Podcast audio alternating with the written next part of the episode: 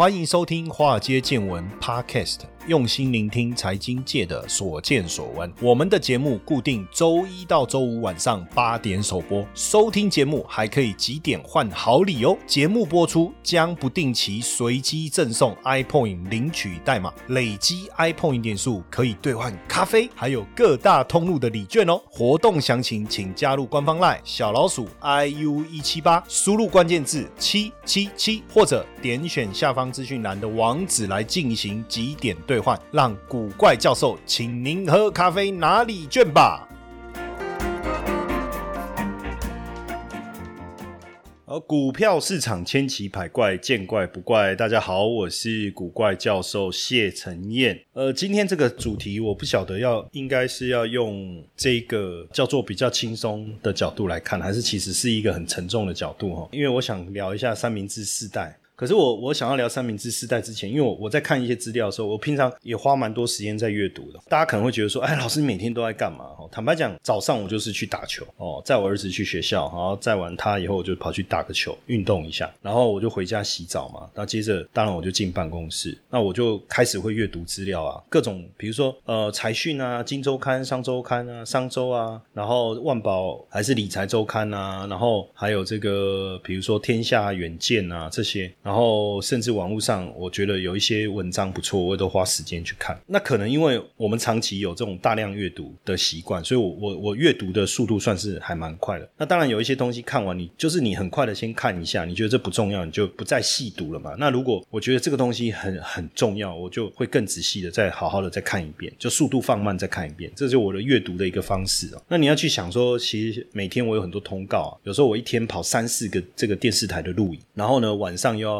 跟大家做这个直播，然后录制这个这个 podcast。坦白讲，就是说你资料的阅读时间，你资料量又要大又要快。当然，有时候整理的部分，我可能需要借助我们团队的帮助，请我们的同事啊，大家一起来帮忙。那我看到这篇文章，其实我觉得蛮这个，我不知道用什么形容词啊，因为这个是大家自己听完以后再来决定哈。我也不知道用什么形容词来形容这个。看完这个的感觉哈，当然这一篇我想我我我会比较完整的念一遍给大家听，因为这一篇是二零一九年东京大学的开学典礼哈，东京大学的名誉教授他的一个开学的一个致辞。这一篇引起广大的回响，是因为他提到东京医学大学的黑箱入学的事件，哦，还有东大男学生集体性虐待私立大学女生的一个事件，那也反映出整个社会的阶级资本差异这些事实。那为什么一开始我要先谈这个呢？因为就像我现在跟我儿子讲，我说你要好好念书，然后你未来你去念一个好的学校，好的学校未来你进入了社会啊，如何如何如何，你的人生会如何如何如何。可是这一篇文章，我有本来想要从三明治世代就。直接开始延伸去谈论哦，可是我发现这篇文章让我看到一个问题，就是说，可能从我们存在的环境就已经不公平，然后到我们开始入学，我们真正觉得有机会让我们人生有所改变的一个地方，好像也有也是存在的很多问题哦。当然，这指的是这个东京哦，日本，但是台湾不知道是不是这样，我也不晓得哦。当然，大家可以一起一起去回想一下哈，我们就来念一下，很快的哈。他说：“恭喜大家入学哈，你们都是从激烈竞争中脱颖而出，今天才。”能来到这里，大家应该对于入学考试的公正性没有任何的疑虑。那如果发现当中有不公之处，应该会感到愤愤不平。然而去年被踢爆的，它是二零一九年哈，去年指的就二零一八年。我我中间就不再评论了，我就直接把这整篇文章念完。他就说，在被踢爆的东京医科大学哈，呃，入学考试的黑箱事件中，发现对女学生跟丑考生的歧视。那文科省针对全国八十一所医科大学医学部做了全面性的调查，发现女学生入学难度。之高，也就是相较女学生，男学生的平均合格率高达一点二倍，东医大是一点二九倍。最高的顺天堂是一点六七倍哦，包括庆应大学，这些都是知名的学府哈。那女学生比男学生难以在入学考试中合格，是因为男生的考试成绩比较好吗？没有，发现其他男性的成绩比较优秀，而且大多数都是女生成绩比较好。所以到底发生了什么事情？这里面当然各种数据的显示，其实来自于似乎对这个性别有一些歧视哈。那诺贝尔和平奖得主马拉拉优萨福扎。一造访日本的时候，诉求女性教育的必要性，哎，很不可思议哈！我还是得评论一下，我说很不可思议哈。这个开学致辞是在二零一九年哈，所以会不会觉得很不可思议？对他所言，只对巴基斯坦来说重要，与日本无关吗？反正。救女生啊，毕竟只是女生啊，这种泼冷水的这种这种态度哈。那当然，他只有说，呃，努力进到东大的男女学生们，等着你们的是什么样的环境？那男学生当然以东大生为傲，可是女学生。人家在问他说：“哎呀，你是念什么学校？”他只敢讲东京大学，他不敢讲东大。为什么？因为会被人家觉得有压力，而不敢跟这个女生这个进一步的交往。甚至有很多的社团存在着女生是无法参加的。这个讲的是东京大学哈，所以他这里面就说：你们至今所经历的学校生活是表面上平等的社会，在偏差值的竞争中没有男女之别。然而进入大学的那一刻，隐性的细别性别歧视就开始发酵了。出了社社会更处处可见明目张胆的性别歧视，很可惜，东京大学也是如此。这里面就特别提到，甚至也讲到，就是说女学生的比例哦，在研究所是百分之二十五，博士班是百分之三十。然后从教职来看，助理教授女性的比例是十八趴，准教授十一点六，教瘦甚降到这个七点八哦，比国会议员的女性还低。那就有这样的一个状况哦。这边当然，这个这这位名誉教授还是对东京大学还是有一些些一些讲一些好的啦哦，但只是说他这里面最后。一段中间还有一些我就不讲啊，他最后一段他讲到一个这一句话，我觉得也蛮棒。他说：“至今你们所学都是有正确答案的知识，但今后等着你们的世界充满了没有正确答案的问题。”所以，我我觉得这一篇讲的非常好了，就是学校还是社会的缩影。那我们可能觉得说进了一个好大学，我们未来的人生就有一个很好的发展。但是现在我看这个中国大陆很多青年已经开始流行所谓的躺平主义哦，不买房、不买车、不婚不生、不想奋斗，那反正能够待在舒适圈就好啊，就成为躺平族就对了。那现在台湾的八年级生好像也开始出现这样，有一些网友就说：“哎呀，搞得要死要活，人生也没比较好，是干脆躺。”平比较舒服哦，所以就开始了。那甚至呢，这个躺平已经是趋势的感觉，就是反正你认真的努力，生活也差不了多少。所以现在呃，网络上也把像这样的人分成四个。族群第一个叫全躺平，就是赖在家里都不工作，就领政府的补助的啃老族，然后一边抱怨社会的不公平，然后每次上网就是酸，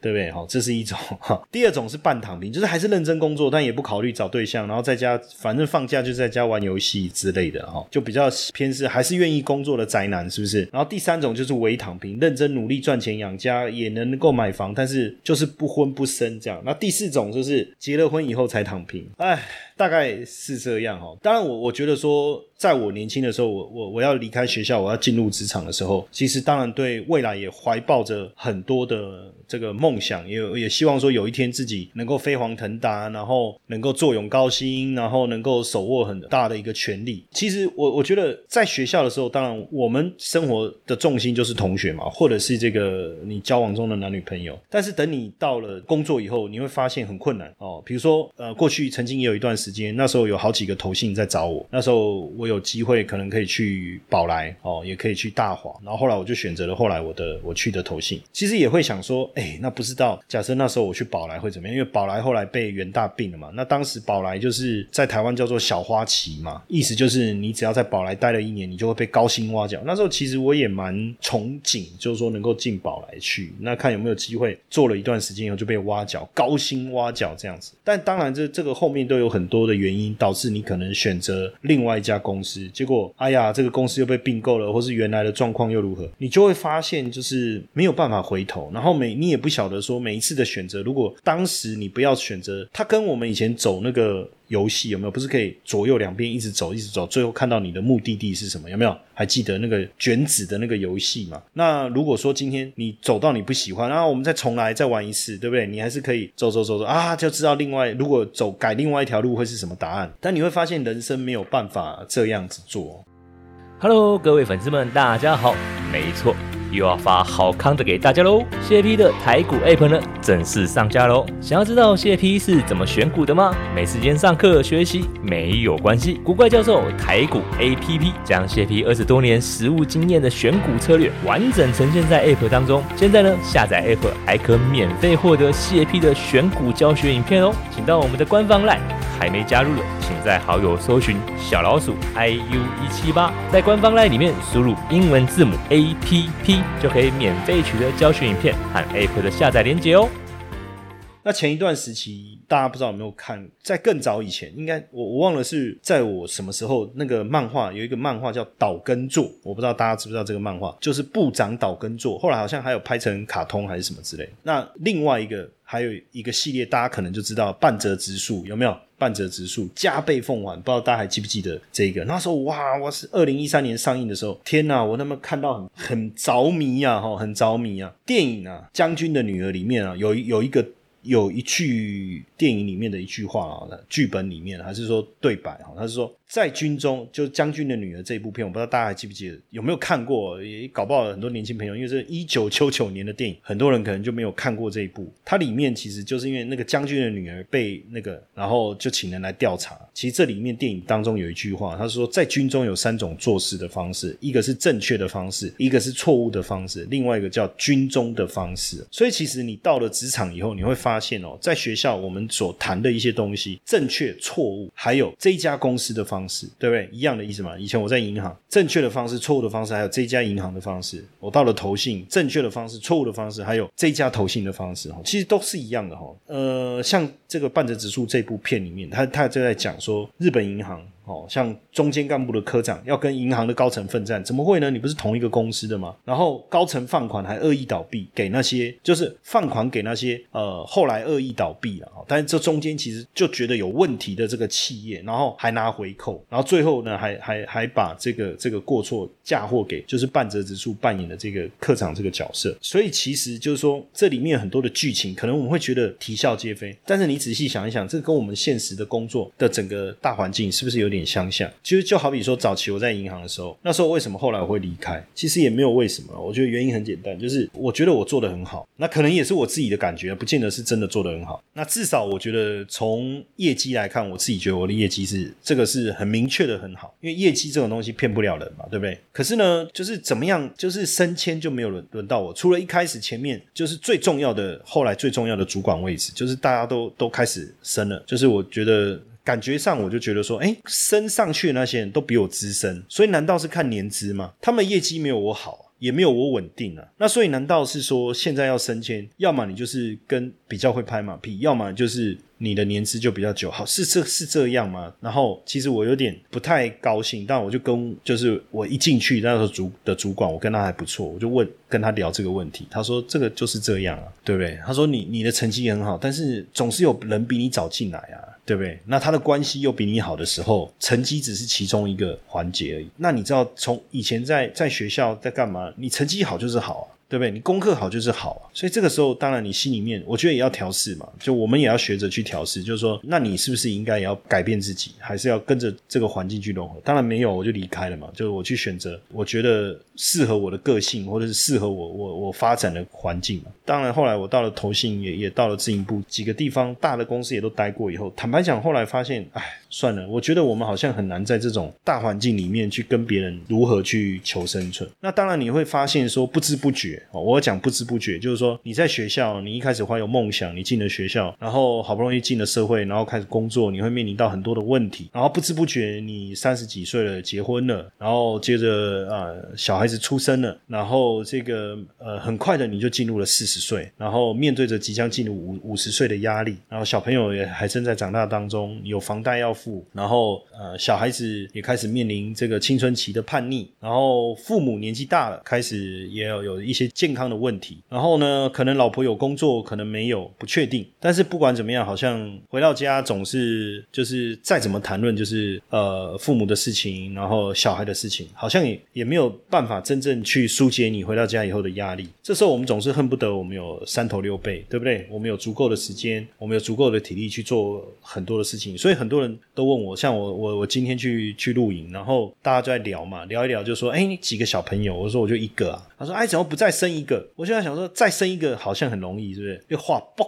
就跳出来吗？好啊，就算是好了啦，我们就暂时省略这个自录这件事情，省略这个怀胎九个月这件事情。那小孩子出生，我们也省略，就是很可爱这件事情。难道在这过程中不用去照顾，不用去养育，不用面对很多问题？对不对？哈，我是这样想，所以我觉得如果有两个小朋友的，有三个小朋友，我都我每次听到就是说，像我有几个朋友哦，呃，我去录另外一个节目，那个另外一个老师他有三个小孩，很年轻啊，他很年轻，然后有三个小孩，我都觉得我每次都看到他都跟他敬礼，我都觉得不容易啊，哦，就是第一个你要承受的压力，经济的压力，工作的压力，家庭的压力，教养的压力，哈，所以实际上，当然我我。我我觉得一路以来其实真的很不容易啊。为什么？就是我觉得就好比说，你今天真正面对到这些的时候，他背后就是很多的压力跟责任，压力跟责任。有时候可能你回到家坐在沙发上，然后你你想说坐一下，可是你已经累到就是睡着了，然后妆也还没卸，然后突然又跑了，有小朋友要过来跟你聊天，或然后请你帮他看一下功课，哦，那男男男男生也是啊，像你看我每次弄完回去啊，哦，就是大家都十一点多了，坦白讲，有时候就坐在沙发。上想说休息一下，等下还要继续整理一些资料，不知不觉就睡着，一醒来就隔天早上。所以后来我我自己就养成一个习惯了，反正在客厅坐一下，我还是会调闹钟，但我就调特别早，我可能调个五点、五点半。万一真的不小心睡着，该做的事没做，早上五点半还是要起来把它完成。所以你会发现，大家就是进了社会工作以后，到了一定的年纪的增长以后，工作压力就越来越大。我都还记得，就是说高中的时候，因为我爸是上班族，当然高中的时候那时候要选组，那其实我我很。想要念文科，然后我父亲他们当然希望说我去念第三类组，第三类组当然就是可以考考医学院啊或者什么之类的。那因为我的数学算是相当好，我不敢说有多好，但是就是就那成绩是 unbelievable 的优异就对了。可是我又不喜欢背书，但是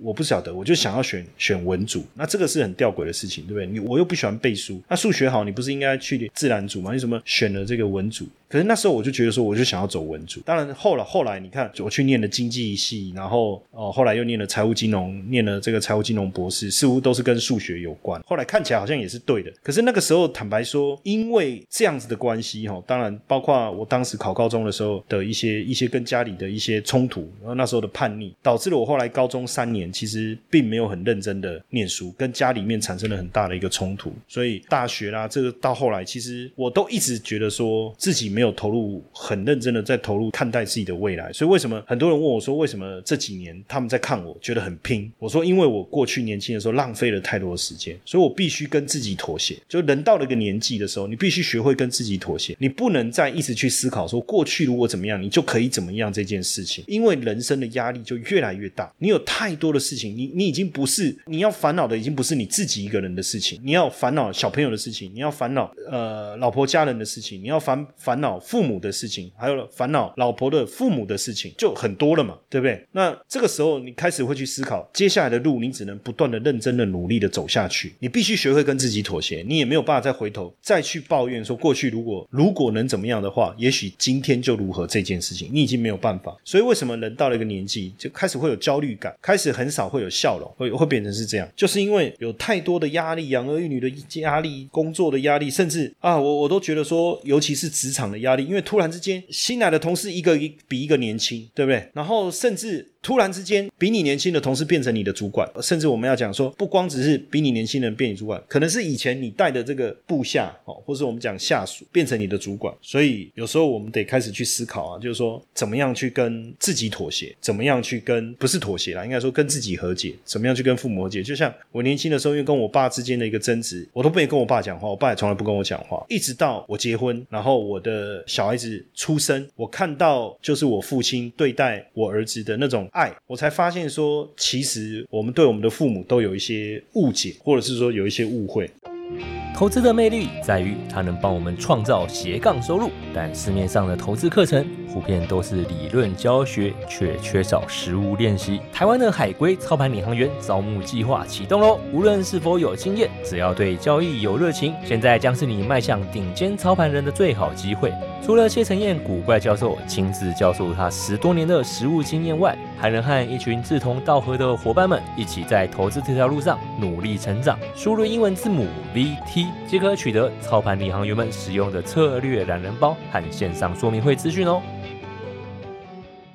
今天要讲这些，其实也是让要让大家知道说，未来很大家都会进入三明治时代了。也许你现在就是三明治时代，上有老下有小，或者是你现在不是，因为你你可能还还在啃老，对不对？或者说你才刚进入社会，你还还在跟父母撒娇，但是很快的，你势必也会进入三明治时代，你会结婚，你会有小孩，父母的年纪会变大，你开始会面对多重的问题，你要怎么样去疏解你自己的压力？怎么样给人生有更多进一步的规划？我我觉得这个是蛮重要的哈。呃，有一部电影叫《大公司小老板》，就在聊一个大叔。其实坦白讲，到了我们这个年纪，就是叫大叔了啊。我们也不用抗拒哦，就是在讲他中年职场的一个危机，怎么拆弹。那这是一个在美国体育周刊广告业务部的一个主管，就是在这个戏里面哦。那因为这个公司被一个全球公司并购了，然后并购以后就空降了一个年轻的一个主管，成为他的上司，年龄只有他的一半哦。那怎么办？可是五十一岁的这个这个。男主角他因为碍于沉重的假期跟财务的问题，反正就接受了现状，成为这一个主管的副手就对了哈。那所以他变成不只要跟这个年轻的主管相处，然后工作上面、业绩上面的压力，甚至因为公司筛减预算，他必须把他就是很有感情的这些老朋友的像老朋友般的同事把他裁掉。这种排山倒海的这个过程不断的来，当然后面的结局。现实也有可能啦，就是说，最后这当时那个空降的主管被解任了，那他呢又回到他原来的主管的位置哈，而且他还能够再回聘他裁员的老老战友哦，反正这个很写实，也确实好像是这样。所以有时候怎么样忍气吞声，或是跟自己和解，这似乎是一个很重要的一个过程。而且当你进入了这个职场上，你会发现有更多职场上面的一个乱斗，人跟人之间的斗斗争，这个其实也是我我最后还是决定离开这种一般的职场。然后算算是后来自己自己成立一个小团队，算是创业嘛，做我自己喜欢的事情。其实我曾经也一直在想说，其实我以前在香港的时候，我我我也很喜欢那种在那种国际知名的这种。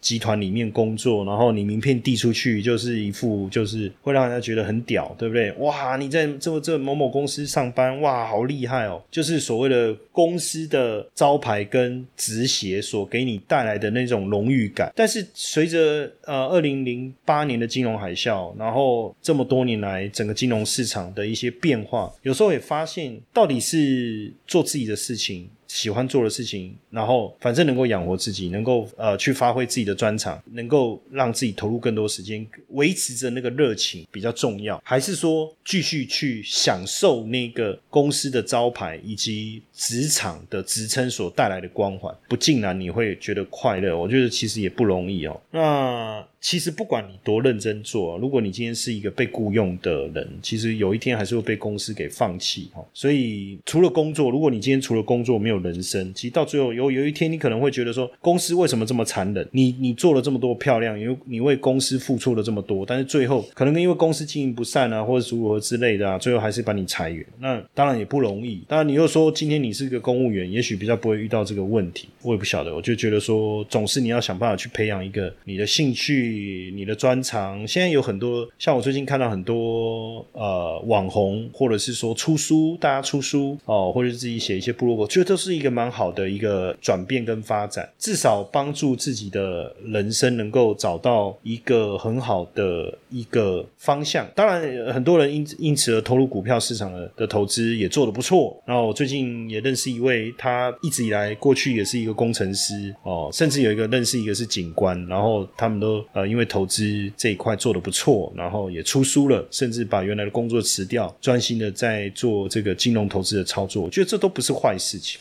哦。也也许有时候绕了一圈，你才真正找到你想做的事。也许有时候我们会有很多的想象，就说如果有一个更好的工作，也许我的人生就会如何如何如何。但是现在慢慢的，我也我也学会一个，就是说跟自己的和解了。哦，就是我刚才一直在讲跟自己的和解，因为我们总是抱怨过去的我。怎么样？如何如何如何？如果以前的我如何如何的话，现在的我会怎么样怎么样？但是慢慢的，我又觉得说，一转眼这个几十年就过去，人人生的进展，那个时间真的变得很快。我我也我我也在回想，最近在看着我儿子。的时候，我在想说，哇，我怎么感觉我好像还是一个当时在高中的时候，然后打了赤膊，然后在篮球场打篮球的那一个小男生，怎么突然之间我有一个小孩，然后怎么打，然后我也不知道怎么跟他沟通，然后突然之间哦，因为我每每每天在他去学校上课的时候，他就坐后面，就突然就是。你知道吗？就是他坐后面，然后我们两个就是不讲话，就是这样。然后他可能坐着啊，因为太早起床就睡着。然后我载他到学校的时候啊，我会想说奇怪，他怎么到了都没有开门？然后一看他睡着了之类。然后我就突然回想，那时候我我我在念研究所的时候，然后。要去学校的时候，因为在中立嘛，然后我爸会载我，因为他在新竹上班，就礼拜一的时候我要回学校。所以他就会顺便载我去学校，然后我就回想起那那个时候的场景，就是我也是坐后面，然后我爸载我去学校的时候，我也都没讲话，然后我可能坐一坐就睡着了，然后到的时候我爸还是就然后就叫我一下，然后我就下车，就同样，他突然我就回想起那个画面，然后我就在想说，那时候我爸应该也是想跟我讲话，又不知道要讲什么，然后我也我也不知道要跟我爸讲什么，然后就好像现在我想要跟我儿子讲话，也不知道跟他讲什么，因为我我们一讲话，就是问他啊最近功课怎样啊？你这个我跟你讲，你这样不行，你要认真一点，然后什么就开始了，所以我就不想讲，我就不想开口。因为我觉得我一开口就是念他，对不对？那我就想要算了，不要开口，感觉大家的压力都很大，对不对？然后他肯定也不知道跟我讲什么，然后就产生了这样的一个一个互动的一个过程。所以我觉得大家都不容易啊。我今天我我想要跟大家分享这个，是因为我最近看了一些一些文章啊，我也有感而发，会觉得说大家都有大家的压力跟未来，小朋友有小朋友压力，但是去体谅你的父母，当父母有父母的压力，可能也要体谅你自己的小朋友。